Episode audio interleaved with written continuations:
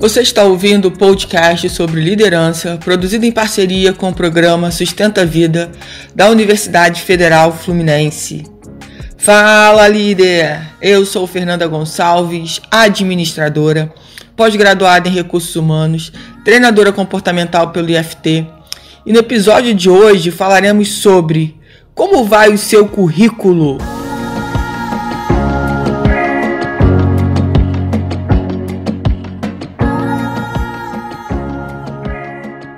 Eu espero que bem, tão bem quanto você. É, talvez você diga assim, currículo, nossa, quanto tempo eu não faço isso? Isso significa que você já está há muito tempo empregado em uma mesma organização, provavelmente, ou que talvez você não precise mais do currículo. Você, por exemplo, pode ser um, um, empreendedor, um empresário, enfim, não precise ter mais um currículo. Então, você não tem currículo, não tem problema. Mas eu quero falar para as pessoas que precisam ter um currículo. E eu, como profissional de, de RH, né, preciso dizer para vocês que os candidatos ainda cometem muitos erros, muitos erros básicos. E eu gostaria de falar um pouco sobre esses erros para que você que depende que está precisando de um emprego, né, que busca uma recolocação no mercado, possa verificar se no seu currículo é, existe esse erro. Tem, e tem como acertar, sempre tem como acertar. Então eu quero começar com. Primeiro eu quero começar, antes de falar do currículo, do envio do currículo. Bom, existem empresas né, que elas têm a sua própria plataforma, então você entra e faz um cadastro é, dificilmente é anexado algum documento, ela já coloca ali, ela já faz as perguntas que ela sabe que as perguntas que são importantes para ela fazer uma avaliação do candidato. Muito bem. Então ali o cuidado que você precisa ter é, primeiro, sempre falar a verdade. Não adianta você colocar ali uma mentira, por exemplo, que você fala fluentemente inglês. Se você for chamado para uma entrevista, a entrevista começar em inglês e você se enrolar todo. Então a verdade, independente do caso, sempre é a melhor escolha. Mas eu ainda vejo candidatos querendo, sei lá, ludibriar, é, enganar, ocultar determinadas informações, sabe? Não deixar coisa tão clara. E isso só atrapalha. Por quê? Porque veja bem, eu queria que. É porque é complicado muitas vezes, né? É, o candidato se colocar no lugar do, de quem vai fazer o processo seletivo. Provavelmente o profissional que vai fazer o processo seletivo, às vezes a, o candidato pensa que ele só tem aquela vaga, né, no trabalho dele. Mas muitas vezes são várias vagas. E tudo que de uma certa forma otimiza o nosso trabalho no processo de recrutamento e seleção é de extrema importância. E se a gente tem uma ferramenta que é para otimizar o nosso trabalho, mas mesmo assim lá o candidato ainda não é claro, não é específico, é mais fácil a gente passar para o próximo do que ter a dúvida. Eu chamo esse candidato e no final não é nada daquilo, porque ele não deixou aquilo claro para mim. E de repente é uma competência que é muito importante para aquela vaga, para aquele perfil de vaga.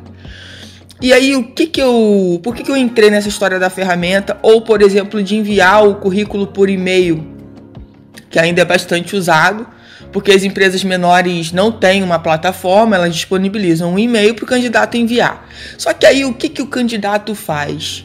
Ele pega um monte de e-mail de vários RHs de várias empresas e manda, sabe, para uma cacetada de empresas ao mesmo tempo. O que, que você está demonstrando para quem está fazendo o processo seletivo? Que você é uma pessoa que está aceitando qualquer coisa, o seu desespero tá em nível hard. A coisa tá feia pro teu lado. Só que do pro nosso entendimento enquanto recrutador é o seguinte: geralmente as pessoas mais perdidas, mais desesperadas, são aquelas que menos ficam, que menos se identificam. Por que, que eu tô falando isso? Gente, para pra pensar. Se você não tem foco, se qualquer empresa serve Tá, tudo bem, você pode ter uma expertise numa área que todas as empresas precisem, que todos os segmentos precisem. Por exemplo, vamos citar alguns aqui: RH, todas as empresas precisam. TI, todas as empresas precisam. Jurídico, todas as empresas precisam. Contabilidade, financeiro. Então, assim, existem né, é, questões aí que realmente, de repente, o que você sabe fazer, todos os segmentos precisam. Só que você tem que saber em qual segmento você quer trabalhar. Com quais empresas você tem desejo em trabalhar. Não podem ser todas as empresas da sua cidade, do seu estado, ou do Brasil, ou do mundo, porque não tem como. Você dispersa demais, você fica sem foco. E aí o que, que acontece? Quando eu recebo, por exemplo, um e-mail de um candidato que colocou lá 50 e-mails de uma empresa, ele nem teve o cuidado de ocultar, não. Ele foi lá e colocou para todo mundo ver que ele está mandando e-mail para todo mundo, para todas as empresas de diversos segmentos. Isso me faz refletir, porque ele está perdido. Ah, mas Fernanda, qualquer coisa serve. Eu, sei lá, eu tô com muita dificuldade financeira, eu já tô devendo, eu já tô com dificuldade de me manter, manter minha família, então qualquer coisa serve. Esse qualquer coisa serve, isso não funciona nem para os três meses de experiência. Porque quando a pessoa começa, ela começa a ver as dificuldades que ela não via antes.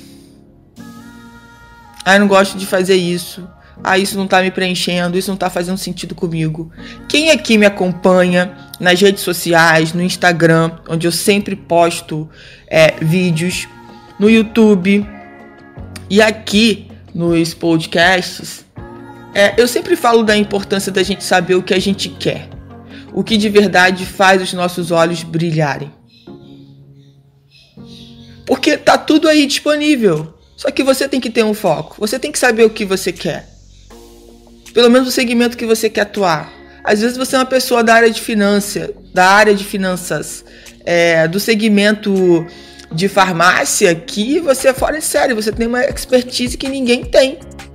Que se eu pegar uma, uma pessoa de finanças, sei lá, de um comércio em geral, ele não vai saber trabalhar tão bem quanto você trabalha, quanto você sabe. Então, gente, a gente precisa buscar essa questão do nosso foco, do que você quer. E eu sei que existem, obviamente, fases da nossa vida, quando a gente é mais jovem, que a gente fica com dificuldade. Normal. Então tenha, por exemplo, dois, três focos no máximo. Sabe? É... Procure buscar o que está mais próximo. Mas se você diversificar demais, você vai ficar perdido. Então, pensa no seguinte: pense em qual empresa, por exemplo, você quer trabalhar que tenham valores que combinem com os seus.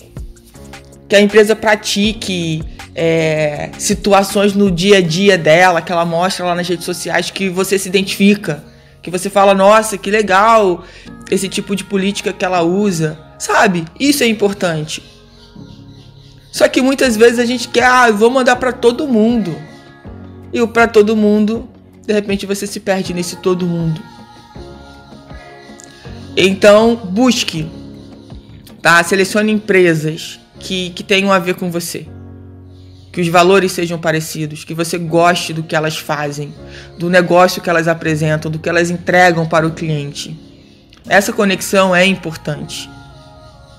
Não é só trabalhar por trabalhar, mas é trabalhar é, buscando deixar o seu legado, entregando cada vez mais, se sentindo feliz no ambiente que você está, é, tendo conexão com o que a empresa faz, com o que a empresa entrega, como a empresa faz. Isso tudo é importante. E eu sei que na hora do desespero, da falta de grana há muito tempo, isso pode se perder. Mas eu tô aqui para te lembrar que não, não deixe isso se perder. Sabe? Volta pro seu centro. Pro, procura buscar o que, onde você já trabalhou que fez seus olhinhos brilharem. Aonde, onde tem sentido isso daí, volta para isso, volta para dentro de si, acha isso dentro de você. Isso vai ser importante. Isso vai mudar todo o jogo. É muito diferente quando a gente está numa entrevista e eu tenho um candidato seguro, porque ele sabe o que ele quer, do que daqueles outros que estão inseguros. Estão em mais uma tentativa se eu vou passar ou não nessa entrevista. Só mais uma. É diferente quando a gente vê os olhos do, do candidato brilharem, sabe? Você fala assim, nossa, ele tá aqui inteiro mesmo de corpo e alma. Mas enfim, vamos voltar pro currículo lá. O currículo, gente, é, que a gente pode achar aí dando um Google, né? Vários modelos, inclusive você pode preencher. Só que o que, que acontece? Erros que eu vejo muito comuns, tá? É, não tem data de nascimento ou idade do candidato, isso é muito importante. Não tem informações como se o candidato é casado, se ele é solteiro. E a gente tem um problema, que é o seguinte: quem faz processo seletivo vai, vai se conectar com essa questão aí. A pessoa mora com alguém, mas pelo fato dela não ter um registro civil, né, não casou no cartório, ela diz que ela é solteira. Ela coloca que ela é solteira. Então, quando a gente pega o currículo, a gente entende que aquela pessoa está solteira. No máximo, ela deve estar namorando. E isso são coisas que, às vezes, para vaga, isso vai pesar de alguma forma. É, vamos lá, coisas, outras coisas importantes, né? É, as empresas onde essa pessoa trabalhou. As pessoas colocam o nome da empresa, o cargo, enfim. É sempre importante começar pela última empresa que você trabalhou ou pela empresa pela qual você ainda está trabalhando. E deixar claro que você está trabalhando tem gente que omite essa informação. Eu acho que eu estou conversando com um candidato, estou entrevistando um candidato que está desempregado na verdade está trabalhando. Mas essa informação não estava no currículo. Ele colocou de um jeito que me levou a pensar dessa forma. Então deixa claro. Deixa claro que você ainda está trabalhando lá, mas você está buscando uma outra oportunidade, não tem problema nenhum. Mas tem que estar claro isso. E aí o que, que as pessoas fazem? Elas colocam qual é o, o, grande erro aí da questão de quando você começa a colocar suas experiências profissionais? Você coloca assim, é, dois anos e oito meses, período que você trabalhou. Coloque é, mês e ano que você iniciou lá e até o mês e ano que você saiu de lá. Essa data cronológica para a gente que trabalha com o processo seletivo é importante. Até para a gente entender a lógica dos empregos que você teve e quanto e esse quanto tempo a gente calcula.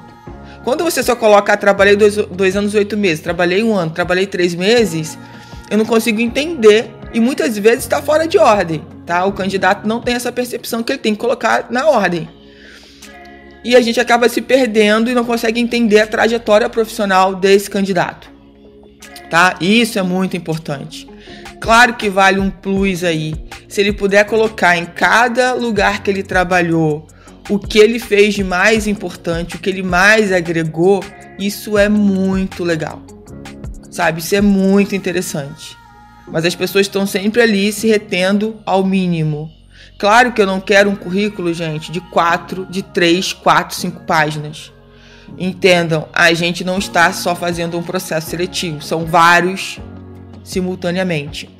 Então, as informações precisam ser resumidas, mas resumidas de uma forma que mostra assim, esse candidato é diferenciado. Olha como é que ele colocou as informações no currículo dele. As suas formações. É, tem gente que coloca ainda, gente, no currículo é, alfabetização, ensino fundamental, ensino médio, graduação. Entenda o seguinte: se você tem ensino médio, isso já me diz que você fez o fundamental. Você não precisa botar o fundamental. Você só vai colocar o ensino médio. Se você está graduado, significa que você tem o ensino médio completo. Então, você só vai colocar o ensino médio se for em alguma área técnica que seja relevante. Se não for relevante, nem precisa colocar. Fale só da graduação. Se você está cursando, se já acabou, qual é o período, qual é a universidade. Se você fala uma outra língua, só coloque se realmente você falar ou escrever bem. Só para ocupar espaço no currículo não adianta. Então assim, a grande, a grande sacada é falar a verdade. É fazer um currículo limpo, um currículo que seja interessante para qualquer um que bata o olho. Peraí, deixa eu ver as informações. Não pode ter erro de português, a gente ainda pega um monte de currículos com erros. Aí o candidato fala que é digitação. Mas tem erros de português sim. Na dúvida, consulte. Passe um corretor, peça para alguém ler. Peça para outras pessoas darem uma olhada. Às vezes, uma coisa que, é, que, como você digitou, como você escreveu, você acaba não pegando o erro. Então, quando você passa para uma outra pessoa ler, talvez ela pegue esse erro. Vamos ter esses pequenos cuidados que eu tenho certeza que já vai te levar para um outro nível dentro desse grupo enorme de pessoas que enviam o currículo todos os dias. Ah, Fernanda, mas eu vivo fazendo isso e até agora não chegou a minha vez. Continua. Continua que eu tenho certeza que a sua vez vai chegar. Você tá fazendo as coisas certas. E uma hora vai chegar. E aí vai ser, sabe, a, aquele jogo de dardo, quando você acerta lá certinho, no centro. É mais que isso. Você vai falar, pô, valeu a pena. Então, busque aí se diferenciar no meio de tanta gente que envia tanto currículo e muitas vezes é, mal feito, muitas vezes sem as informações necessárias que a gente precisa para para saber se realmente, sabe, está dentro do perfil que a gente está buscando. E às vezes está, mas como não fez bem feito, como não colocou as informações básicas necessárias, a gente não tem tempo para ficar ligando, perguntando, pedindo para refazer, gente. Não temos esse tempo. Então cabe a vocês, candidatos, pesquisarem, buscarem currículos, conversarem com pessoas da área de RH, sabe, para que vocês possam estar mais próximos, cada vez mais próximos. O currículo é, é aquilo, é o seu cartão de visita. Então tem que estar tá muito bem feito, sabe? Muito bem feito.